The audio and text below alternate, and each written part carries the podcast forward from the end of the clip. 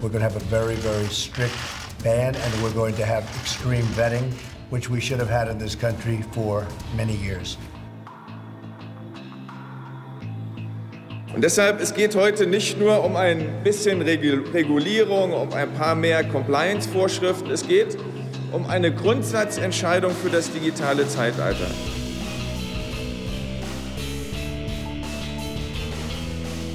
Und damit herzlich willkommen zu einer weiteren, und zwar zur dritten Ausgabe des jungen politischen Podcasts mit Simon. Hallo und mit Roman. Guten Tag. Ja, und heute sprechen wir über das Netzwerkdurchsetzungsgesetz und den Travel Ban äh, von Donald Trump aus den USA. Und ja, was es da zu besprechen gibt, werdet ihr jetzt wieder wie immer in zwei Beiträgen sehen. Wir fangen mit dem Netzwerkdurchsetzungsgesetz an. Ja, genau, denn das wurde am selben Tag wie die Ehe für alle verabschiedet, ist aber nicht wirklich, aber schon ein klein wenig in den Medien deswegen untergegangen und wir hören jetzt einfach mal in den Beitrag rein. Viel Spaß! Am 30. Juni, dem letzten Sitzungstag vor der Sommerpause, wurde nicht nur die Ehe für alle im Bundestag verabschiedet, sondern auch das Netzwerkdurchsetzungsgesetz, das Hasspostings im Internet bekämpfen soll. Im Gegensatz zur Abstimmung über die Ehe für alle, wo so gut wie alle Bundestagsabgeordnete anwesend waren, nahmen an der Abstimmung über das Netzwerkdurchsetzungsgesetz nur ca. 60 der 630 Parlamentarier teil. Viele stellten sich die Frage, ob der Bundestag mit weniger als 10% der Abgeordneten überhaupt noch beschlussfähig ist. Das Grundgesetz kennt allerdings keine genaue Mindestanzahl an Abgeordneten, die anwesend sein müssen, damit das höchste deutsche Parlament einen Beschluss fällen kann. Doch schauen wir uns erstmal an, was konkret in diesem Gesetz steht. Laut dem Gesetz von Bundesjustizminister Heiko Maas sind alle sozialen Netzwerke dazu verpflichtet, Hasspostings oder ähnliches im eindeutigen Fall binnen 24 Stunden und in schwierigen Fällen binnen 7 Tagen zu löschen. Anderenfalls drohen bei systematischer Verletzung dieser Regeln den Netzbetreibern Strafen von bis zu 50 Millionen Euro. Viele Kritiker sind der Meinung, dass die sozialen Netzwerke durch diese Regelung zu viele Beiträge und Postings löschen würden, weil sie die Strafzahlung unter allen Umständen vermeiden möchten. Dann würden auch Postings, die unter zum Beispiel die Meinungs- oder Satirefreiheit fallen, einfach weggelöscht werden. Das käme einer teilweisen Zensur der Meinungsfreiheit im Internet gleich. Selbst die Vereinten Nationen kritisieren das Gesetz aufgrund der Verstöße gegen die Meinungsfreiheit. Maas hält dagegen, dass die Netzwerkbetreiber nicht zu so einem Verhalten gezwungen werden, da die Strafzahlung nur bei systematischer Verletzung der Regeln und nicht bei einem übersehenen Posting fällig werden. Der rechtspolitische Sprecher der SPD, Johannes Fechner, fordert eine Gesetzeserweiterung, die den Bürgern das Recht gibt, sich gegen die falsche Löschung eines Postings zu beschweren. Wenn der Bürger im Recht ist, müssten die Postings dann wiederhergestellt werden. Das Gesetz wurde allerdings nicht nachträglich mit dieser Erweiterung versehen, da es sonst nicht vor der Bundestagswahl gegriffen hätte, so der SPD-Mann. Allerdings gibt es auch viel grundlegende Kritik an dem Gesetz. Viele Kritiker haben ein Problem damit, dass Mitarbeiter von sozialen Netzwerken quasi als Richter über die Meinungsfreiheit fungieren dürfen. Häufig wird die Forderung geäußert, dass nur die Justiz über die Löschung von Hassposts und ähnlichem entscheiden dürfe.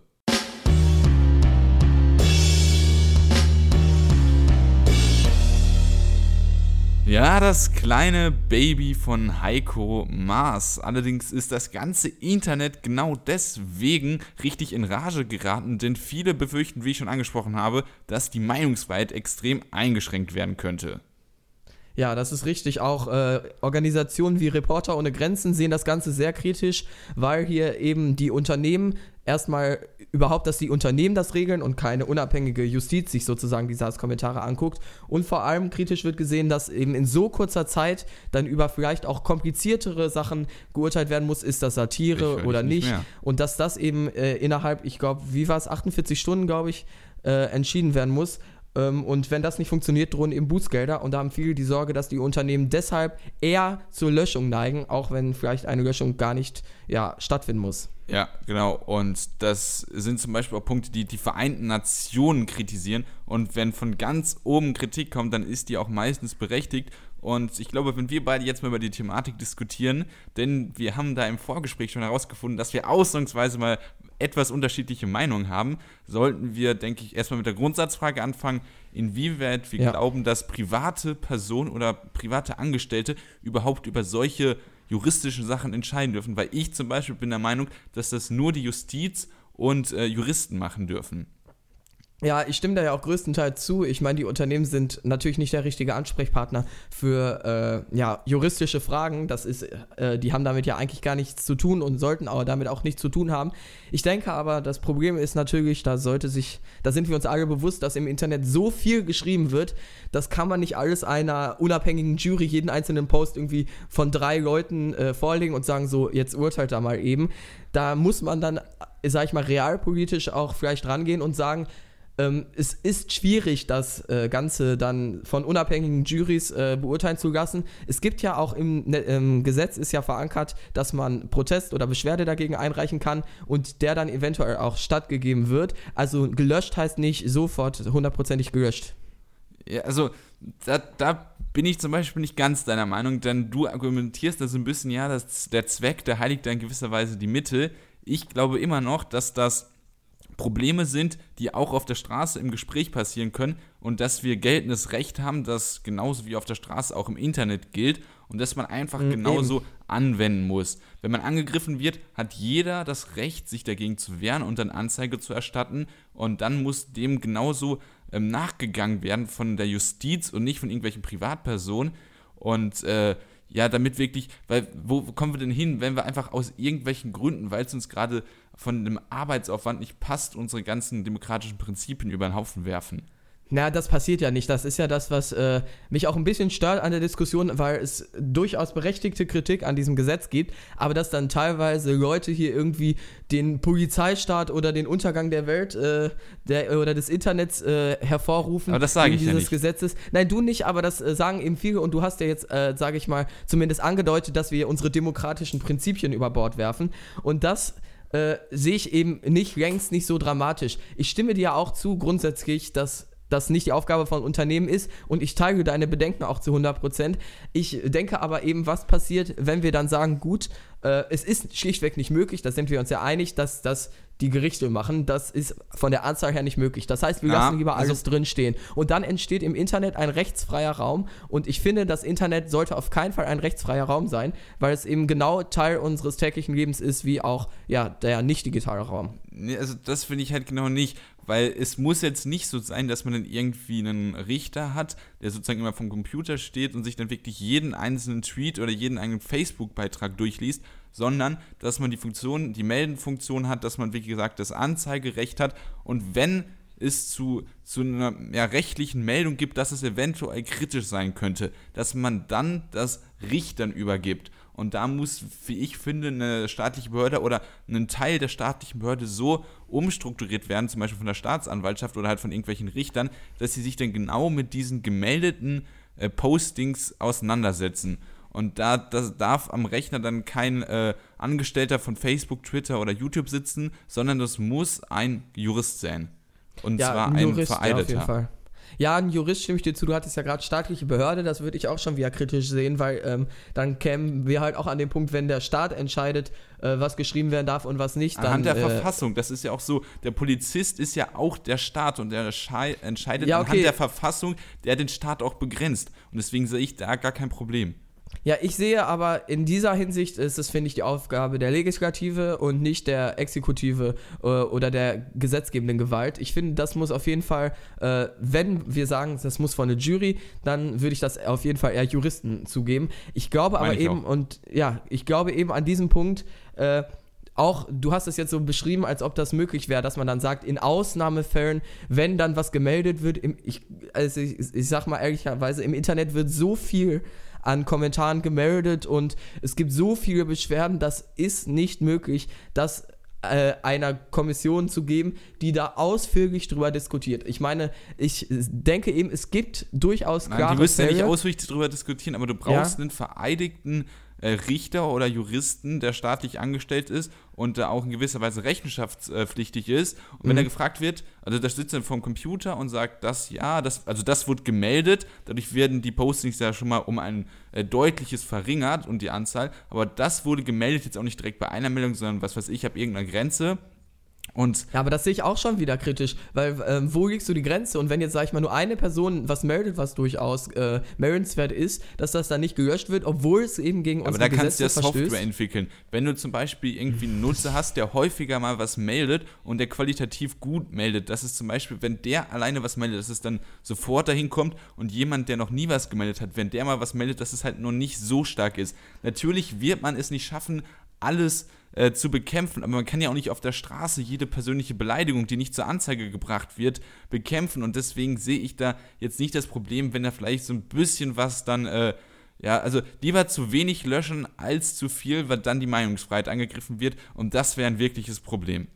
Ja, dem stimme ich auch zu, äh, der Aussage. Aber ich denke, also ich würde dich ja mal dann fragen, wenn du eben sagst, wir lassen lieber dann viele Sachen stehen und äh, bauen jetzt so eine Klassengesellschaft im Internet auf von Leuten, deren Meldung Das Mehrwert Gesellschaft ist aber auch schon wieder so wertend, Ja, ne? Das ist ja, einfach das- eine aber das- Software, die dann intelligent ist und Nein, sozusagen du meintest ja Meldungen gerade- priorisieren kann.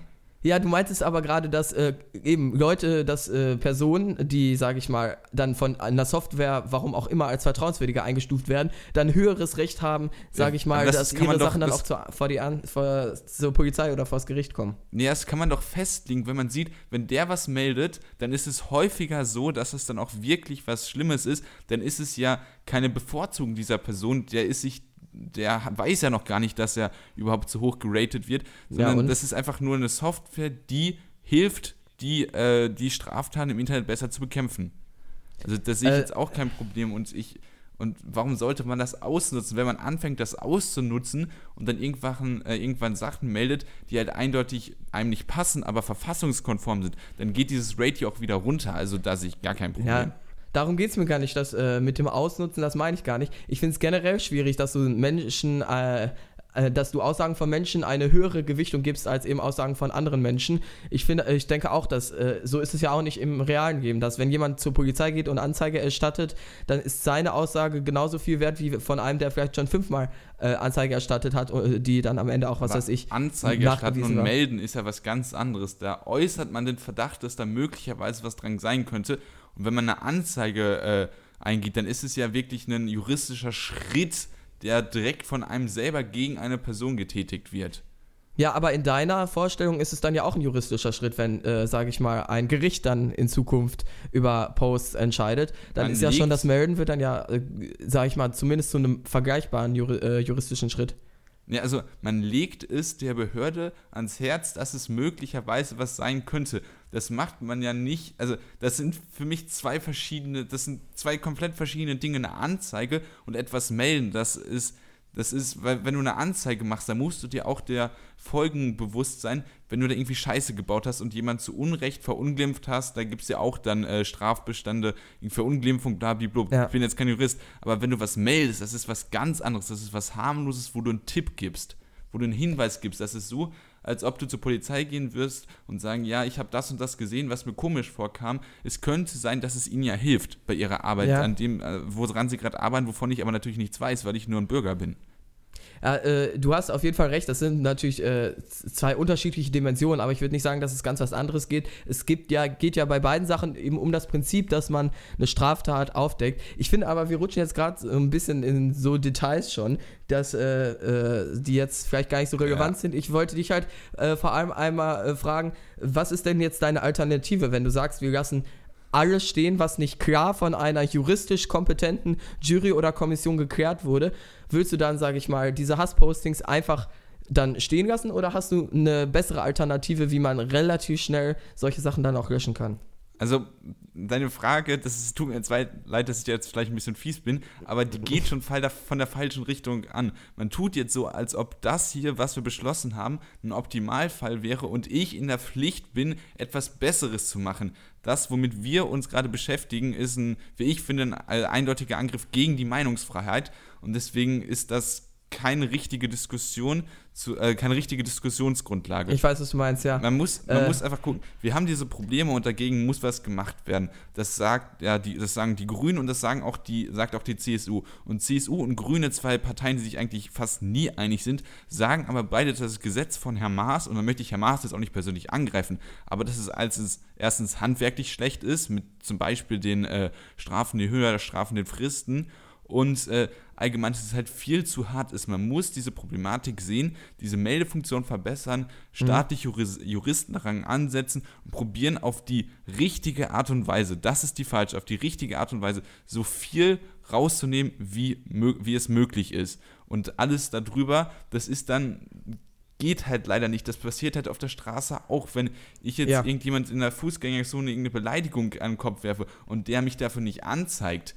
dann äh, passiert ja auch nichts, wenn jetzt nicht direkt ein Polizist daneben steht. Ja, äh, nein, also um jetzt um, nochmal um das klar zu machen, ich stimme dem Gesetz auch nicht zu. Ich sehe das auch kritisch, das Gesetz. Mir ging es jetzt äh, generell um die, wir haben ja jetzt generell um die Idee gesprochen. Ich denke auch, dass äh, das Gesetz äh, sehr viele Probleme hat. Dass eben, das ging jetzt alles sehr schnell. Es wurde natürlich auch jetzt m, versucht, medientechnisch ein bisschen zu verstecken. Äh, dass, ich finde, die äh, Zeit, in der das Ganze passieren soll, äh, dass, äh, ich glaube, 48 Stunden ist viel zu kurz. Das 24. geht auf gar keinen Fall. 24 sogar, Ja. ja. also selbst wenn, also oder besonders dann viel zu kurz. Äh, ich hätte dem Gesetz so auch nicht zugestimmt, aber ich sehe diese grundsätzliche Problematik und ich versuche jetzt halt einen Lösungsansatz dafür zu entwickeln. Ja, Ähm, ich hab, und also ich ja. habe dir indirekt sozusagen jetzt ein, eingegeben, ne? Also dass man das dass mit der Software sagst, und die extremen, ausbaut. ja, dass du eben sagst, genau, nur extreme äh, Fälle, bei denen das ganz klar ist, äh, weil das schon, ja, also weil die schon 18, Meldungsverfahren. Ja, natürlich. Äh, aber ähm, du sagst ja eben, willst dann ja auch verschiedene Meldeklassen und so äh, einteilen. Das sehe ich alles ein bisschen kritisch. Eine und kluge was weiß ich. Software, ja, ja. Okay. Ja. Also ich, ich verstehe das. Ich stimme, wie gesagt, nee, ich sehe dieses Netzwerkdurchsetzungsgesetz äh, auch sehr kritisch, aber ich finde eben, dass es eine Problematik gibt im Internet und dass wir nicht einfach nur sagen sollten, nee, im Internet, da sollte sowas nicht gelöscht werden. Ich finde, man muss auch im Internet äh, geltendes Recht äh, geltend machen ähm, und eben nicht dann sagen, ja, das ist ein rechtsfreier Raum. Äh, so wie es aktuell geplant ist, finde ich es auch zu harsch und schwierig. Aber dann zu sagen, wir äh, löschen dann sozusagen fast gar nichts oder äh, versuchen irgendwie nur, dass, was weiß ich, besondere Leute, die besonders häufig irgendwie richtig liegen, dann auch das Recht haben, was ordentlich zu melden, finde ich ein bisschen schwierig. Schwierig. Ja, okay. Ich glaube, da kommen wir jetzt nicht mehr aufeinander und können zumindest diesen Teilaspekt der Thematik dann abschließen, oder? Ja, ähm, es war ja häufig ein Kritikpunkt, dass das, äh, also das merken wir ja jetzt gerade auch, das ist so eine Grundsatzfrage, Ja. inwiefern äh, du man jetzt die Meinungsfreiheit vielleicht ein bisschen eingrenzt und dafür aber das, äh, ja, weiß ich nicht, die Person, das Individuum schützt, das eben von dieser Meinung dann angegriffen werden würde. Und da war ja dann eben auch die Kritik, dass äh, das eben so eine breite gesellschaftliche Debatte ist, dass man das nicht in so kurzer Zeit in so einem Gesetz Ja. irgendwie nebenher beschießen sollte. Die Kritik kam, glaube ich, auch von den Linken. Ich denke, das siehst du ähnlich, oder? Ja, ja, und vor allem auch innerhalb der SPD, also ich habe das ja auch genannt, der rechtspolitische Sprecher der SPD, Johannes Fechner, hatte da äh, eine Gesetzeserweiterung vorgeschlagen, dass man sozusagen dieses Recht, wenn Post gelöscht worden ist, dass man sofort das Recht hat, äh, sich da zu beschweren und dass es dann überprüft wird. Äh, das wurde da nicht reingeschrieben, weil sie das unbedingt noch vor der Wahl machen wollten und einfach keine Zeit mehr dafür war. Und Ja. da sieht man halt, dass es wirklich diese Mischung aus Wahlkampf, ja, wir sind handlungsfähig, auch im Internet, und äh, ja, Problemlösung, dass es halt diese gefährliche Mischung ist. Und wenn es halt innerparteilichen Zoff schon gibt, dann ist es immer ein sehr schlechtes Zeichen. Na, das weiß ich nicht. Also ich denke, so ein innerparteilicher Zoff äh, äh, ist immer ganz gut dafür, dass, äh, weil ich denke, wenn es Parteien immer eine Meinung haben, dann kann da auch irgendwas nicht stimmen. Ich denke, so ein gesunde Skepsis tut jeder Partei auf jeden Fall gut. Aber wie gesagt, no, nochmal damit das klar wird, ich finde das Gesetz auch viel zu harsch und äh, grundsätzlich äh, stimme ich dir auch zu, dass äh, man dass man nicht äh, irgendwie diesen hohen Kollateralschaden, der höchstwahrscheinlich jetzt äh, durch dieses Gesetz entstehen würde, äh, dass man den einfach in Kauf nehmen sollte, nur um dann irgendwie die Leute zu schützen. Ich halte die Meinungsfreiheit auch für ein wichtiges Gut, denke aber, dass wir nicht einfach sagen sollten, wir lassen das Internet dann in Ruhe, sondern dann gibt es halt verschiedene Lösungsansätze und die müssen dann vielleicht noch breiter diskutiert werden, inwiefern wir dann versuchen, dass im Internet eben auch Hassrede, also Hate Speech und äh, alles möglich dann auch geahndet wird, wie es in der Realität dann zumindest in vielen Fällen passiert. Also die nächste Thematik ist eben der Travel Ban. Das äh, ist jetzt ein Thema, was vor, ich glaube, vor einigen Monaten besonders aktuell war und jetzt wieder in Vergessenheit geraten ist, weil ähm, das, die Gerichte diesen Travel Ban gekipp, äh, gekippt haben. Dazu gibt es gleich noch mehr was ähm, im Beitrag. Aber das Interessante ist eben, dass es jetzt scheinbar doch zumindest in gewissen Punkten tatsächlich umgesetzt werden kann. Aber da gibt es noch sehr viele streitbare Punkte, wann was gilt und äh, das wollen wir jetzt auch besprechen. Jetzt erstmal zu eurer Information ein kurzer Beitrag, was der Travel Ban ist und wie er funktioniert. Wagen wir in dieser Episode doch mal einen Blick in die USA. Donald Trump, Präsident der Vereinigten Staaten von Amerika, sorgt dort fast täglich für Aufsehen. Wer jedoch glaubt, dieses Aufsehen wäre politischer Natur, der irrt. Aufsehen erzeugt der Präsident meist durch auffällig häufiges Golfspielen und Pöbeln auf Twitter. Entweder attackiert er dort gezielt einzelne Journalistinnen und Journalisten, wie die MSNBC-Moderatorin Mika Brzezinski, von der er sich persönlich angegriffen fühlte, oder gleich ganze Nachrichtensender, so zum Beispiel CNN, indem er in einem Videoausschnitt aus seinem Wrestling-Auftritt den Kopf des Opfers durch das Logo des Nachrichtensenders ersetzt hatte. Doch manchmal geistern auf einmal politische Entwürfe Trumps durch die Medien. Oft genau deshalb, weil sie katastrophal scheitern, aber immerhin.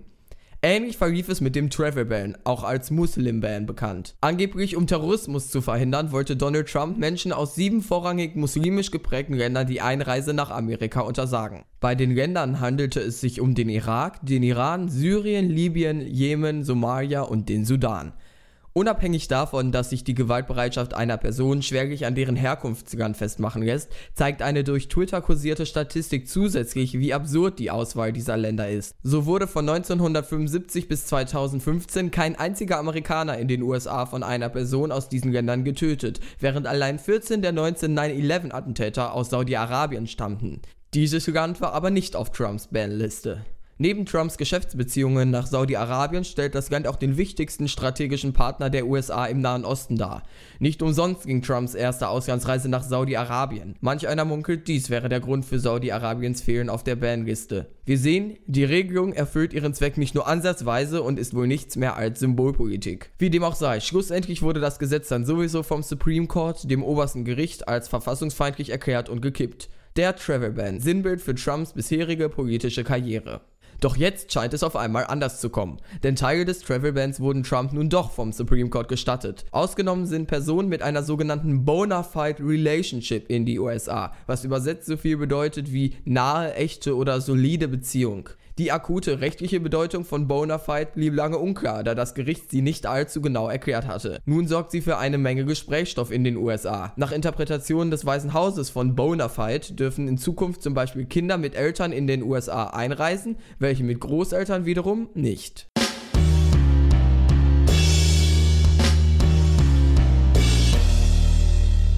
Ja, nachdem die Mauer nach Mexiko sich jetzt schon als relativ schwierig herausstellt, kam Donald Trump dann noch mit der nächsten Idee und zwar mit dem Travel Ban, von dem wir ja gerade schon einiges gehört haben. Erstmal möchte ich noch vorher einmal klären, ähm, ich habe ja von sieben äh, vorrangig muslimisch geprägten Ländern gesprochen, äh, denen, dessen Bürgern die Einreise verwehrt ist. Inzwischen sind es nur noch sechs, denn der Irak ist nicht mehr Teil des Travel Bans. Ähm, der Irak ist ja auch komplett also wenn ich aus der Sicht von Donald Trump, ne, ja. wenn das Land schon in Irak einmarschiert auf höchst illegale Weise und man dann so ein paar Jahre später sagt, also wir haben da jetzt zwar ein Gesetz, aber der Irak, nee, den brauchen wir nicht. Das ist auch schon irgendwie in, in seiner perversen, schlechten Art ist das sogar noch dumm. Und das ist halt witzig. Also. okay. In seiner perversen Art ist es dumm und das ist witzig. Alles klar. Nee, es ist, also, nee, es ist nicht, es ist armselig. Armselig ist das passendere Wort, ja. weil, weil er einfach Menschen diskriminiert und selbst die Art seiner Diskriminierung ergibt, wenn man so denken will wie er, keinen Sinn. Ja, ich verstehe, was du meinst. Ja. Aber Entschuldigung, ähm, ich hätte dich unterbrochen, mach erstmal weiter. Nein, alles gut. Äh, viele Menschen suchen bei Donald Trump vergeblich nach äh, logischen politischen äh, Beschlüssen. Ja, aber es ist ja alles eigentlich nur Symbolpolitik, das hatte ich ja auch kurz angeschnitten. Dieser Bau der Mauer, der bringt offensichtlich, der wird nichts bringen, äh, dass wenn du auf einmal eine Mauer hinbaust, dass dann sich die Probleme der Welt lösen. Es ist halt aus. alles Symbolpolitik, möglichst einfach so eine Mauer, das ist ein Bild, das kann sich jeder Mensch vorstellen. Äh, und so sieht es jetzt auch zumindest relativ ähnlich mit dem Travel Ban aus. Äh, ja, da gab es ja eben, das hatte ich ja am Ende jetzt erwähnt, diese Schwierigkeit mit äh, den Bonafide mit den Bonafide Relationships. Das war die Schwierigkeit, schwieriges Wort, ja. Ähm, weil da eben das Gericht nicht so klar gemacht hat, was genau bedeutet jetzt Bonafide, also was genau bedeutet jetzt eine echte oder solide Beziehung. Äh, und ähm, das die Regierung hat jetzt eben gesagt, ja klar, machen wir, sagen wir Familie, also Eltern, das ist äh, eine Verbindung, aber schon Großeltern und so, das ist für uns keine richtige Beziehung mehr und da machen wir dann Stopp und das trifft dann eben auch viele Amerikaner in ihrem alltäglichen Leben, wenn jetzt keine Ahnung, sie Verwandte im Iran haben und dann äh, jemand in Amerika stirbt und es wird eine mhm. Beerdigung veranstaltet und dann die Leute aus dem Iran nicht mehr anreisen können, weil das ja keine echte Familie ja. ist. Also ich sag mal, das ganze, diese ganze Definition von Bonafide ist sehr schwierig, aber es ist so stark einzugrenzen, halte ich für abstrus, weil aber, ja, ja, das ist aber so erstmal, was vielleicht nicht so stark genug rübergekommen ist, ich bin komplett gegen diesen Travel Ban.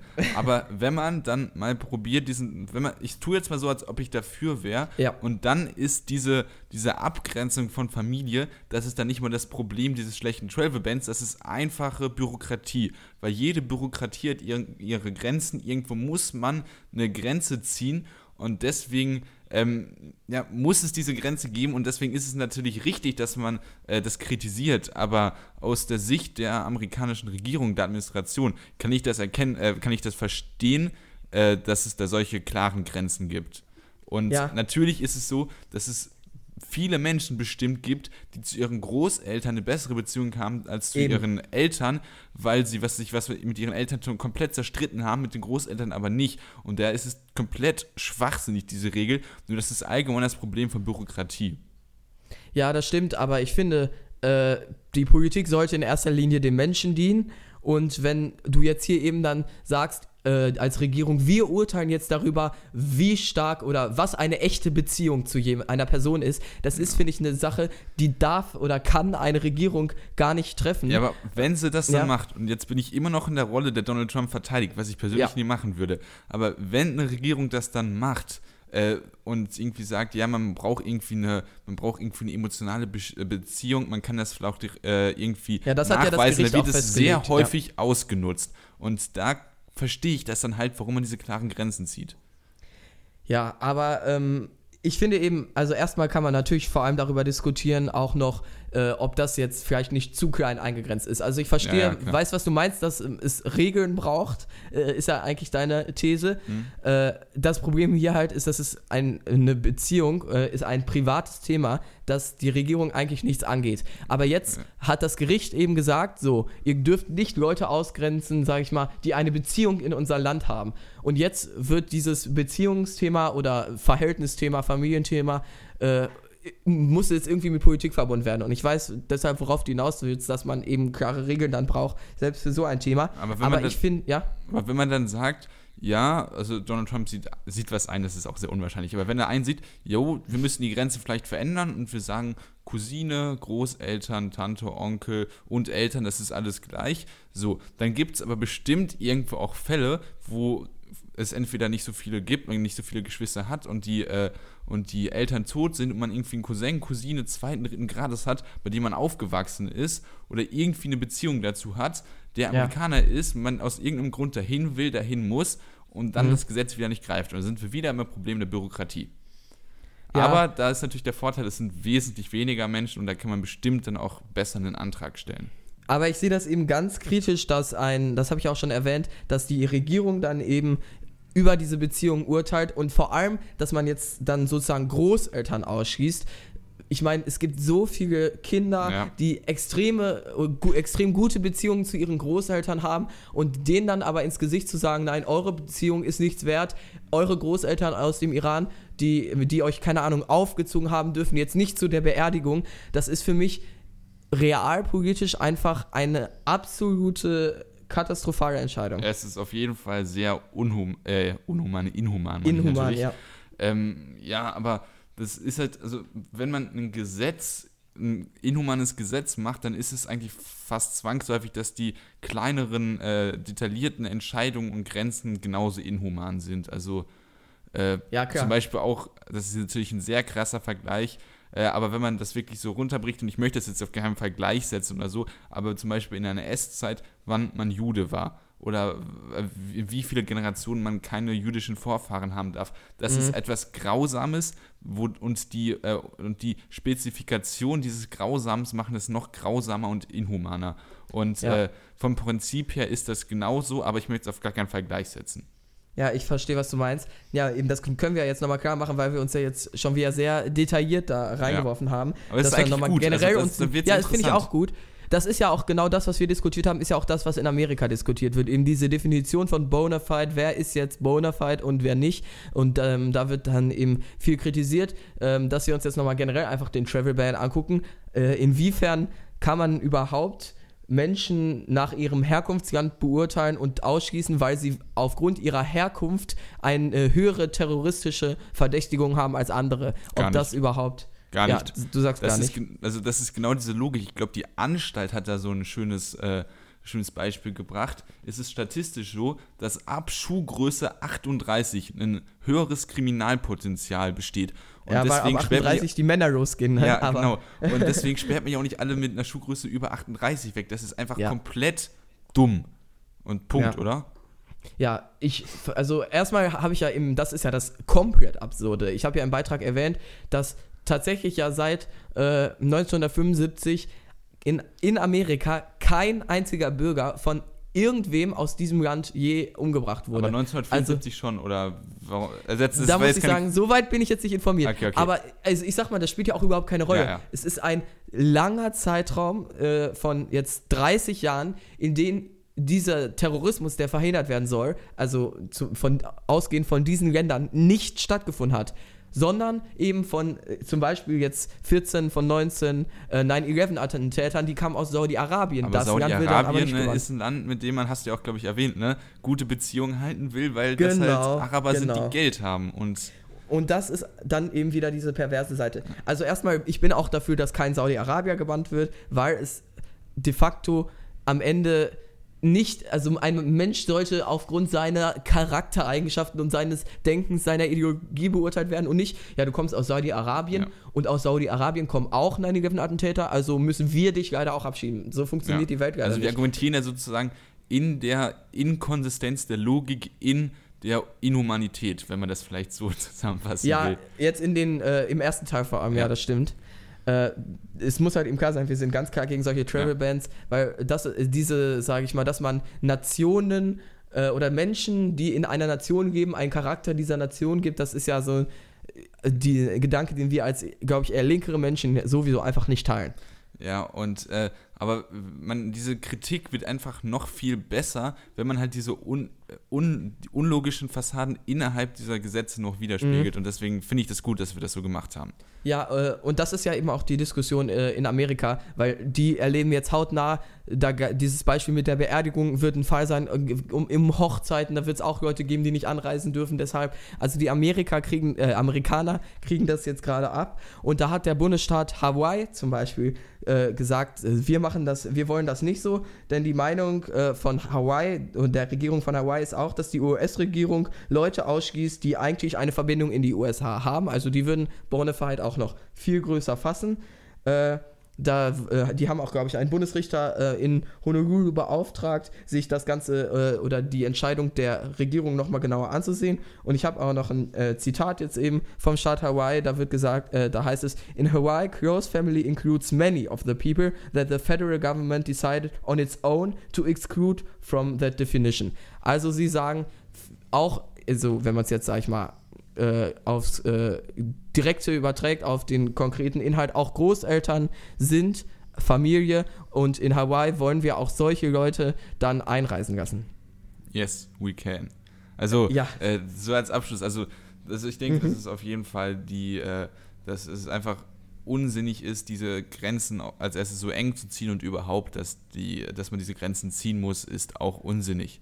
Das und das, genau, ja, das ist absolut korrekt, so sehe ich das auch. Ja, was man noch eben sagen kann, äh, dieses Gesetz beinhaltet auch, dass jetzt 120 Tage lang 120 Tage lang keine äh, Flüchtlinge mehr ins Land kommen und danach wird dann auch entschieden, stattdessen erlaubt sind noch äh, Studenten, die gelten dann, oder Schüler, die haben Teil, gelten dann auch als bona fide relationship, weil die äh, eben dann über ihr Studierendes eine Beziehung in die USA haben. Also da, wenn man sich darüber informieren möchte, kann man das gerne noch machen, was jetzt genau Bonafide ist und was nicht. Aber es ist eben sehr klein gefasst, indem gesagt wird, Geschwister und Eltern sind bonafide, das ist eine echte Beziehung. Großeltern, Tanten, Nichten, das ist nicht mehr bonafide.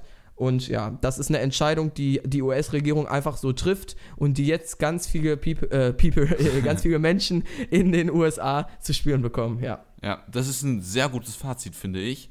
Jo. Und wir wollten noch über das Thema der letzten Wochen eigentlich sprechen, über den G20. Einmal ganz kurz anschneiden. Ja, wir wollen das ganz kurz anschneiden, weil es wird eigentlich auf, in allen Medien äh, aufbereitet und wir wollten nur mal kurz unsere äh, Meinung zu sagen innerhalb von ein paar Minuten, ne?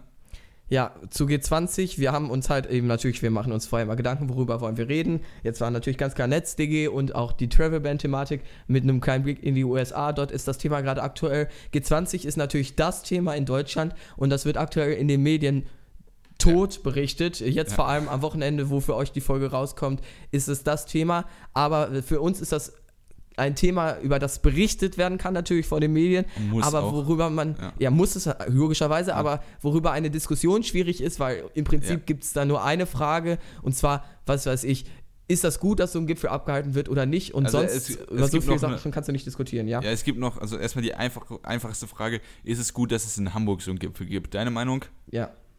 Äh, bitte? Nein. Nein, ja, Nein, meine weil auch. Erstmal also, ist das, äh, ja? Also nein, weil das halt einfach, weil man halt wirklich Hamburg in eine Festung verwandelt hat, das als erstes unfassbar teuer ist, das direkt äh, an irgendwelchen linksfaschistischen Vierteln, äh, links, linksextrem, linksfaschistisch, faschistisch. Na, ich wollte auch gerade sagen, also das so, so gleich will ich das nicht sagen. Hamburg ist eine sehr linke Stadt ja. und ähm, warum man es ausgerechnet in Hamburg machen muss, erschließt sich mir überhaupt nicht. Ja, und da wäre es dann wirklich besser, wenn man diesen Gipfel macht, dass man den dann irgendwo in Buxtehude macht, da dann die Polizisten hinstellt, dafür sorgt, dass da nichts passiert und nicht eine ganze Stadt und die ganzen Einwohner dadurch belästigt und äh, ja, äh, auch in ja. ihrem freien Leben dann einschränkt.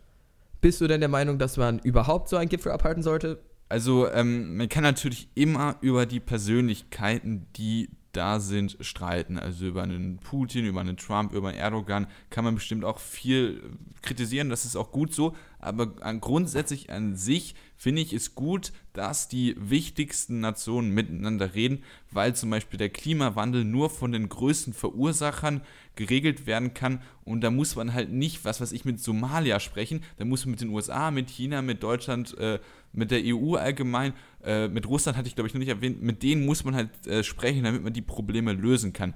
Meine Kritik mhm. ist aber, dass es als erstes so untransparent ist, also wenn man die ganze Verhandlung irgendwie im Livestream livestreamen würde, wäre das eine schöne Sache und dass es nicht genug institutionalisiert ist, also dass man da wirklich dann vielleicht wie ja, so einen kleinen Club, der eine Institution ist, schafft und ähm, ja, die Beschlüsse, dass man denen dann auch wirklich zusammen zustimmt und die dann halt auch innerhalb dieser Institution äh, ja, äh, irgendwie verpflichtend sind.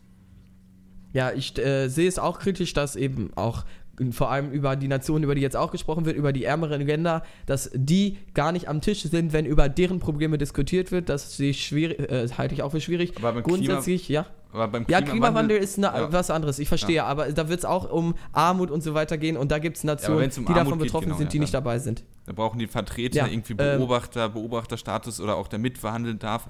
Das wäre eine gute mhm. Idee, ja.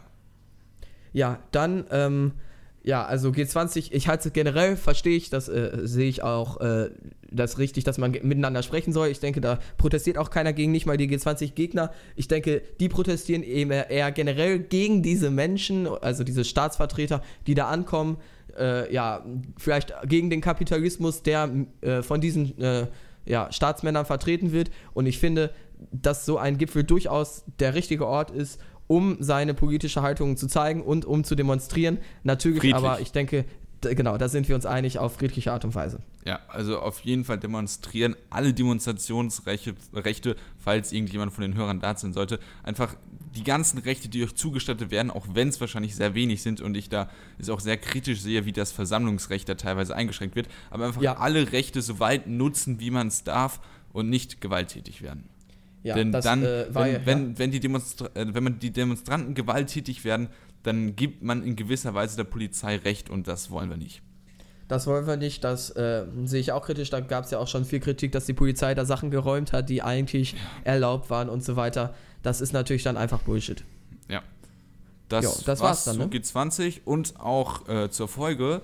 Also wir würden uns freuen, wenn ihr uns auf iTunes beispielsweise gut bewertet, uns auf Twitter folgt. Wir heißen da Jupo Podcast. Einfach eingeben und folgen, wenn ihr wollt. Ja, richtig. Und dann würde ich sagen, sehen wir uns nächste Woche wieder mit folgenden Themen. Das können wir ja diesmal schon mal ankündigen, Ja. weil wir vorproduzieren müssen. Deshalb werden es da äh, etwas zeitlosere Themen. Also diese werden- Folge ist nicht ja, vorproduziert, aber die müsste mit sein. Genau, es wird gehen um die Sterbehilfe. Einmal, da werde ich einen Beitrag zu machen. Ja, und um die gute deutsche Automobilindustrie. Richtig. Bis zur nächsten Folge und tschüss. Tschüss, Tschüss.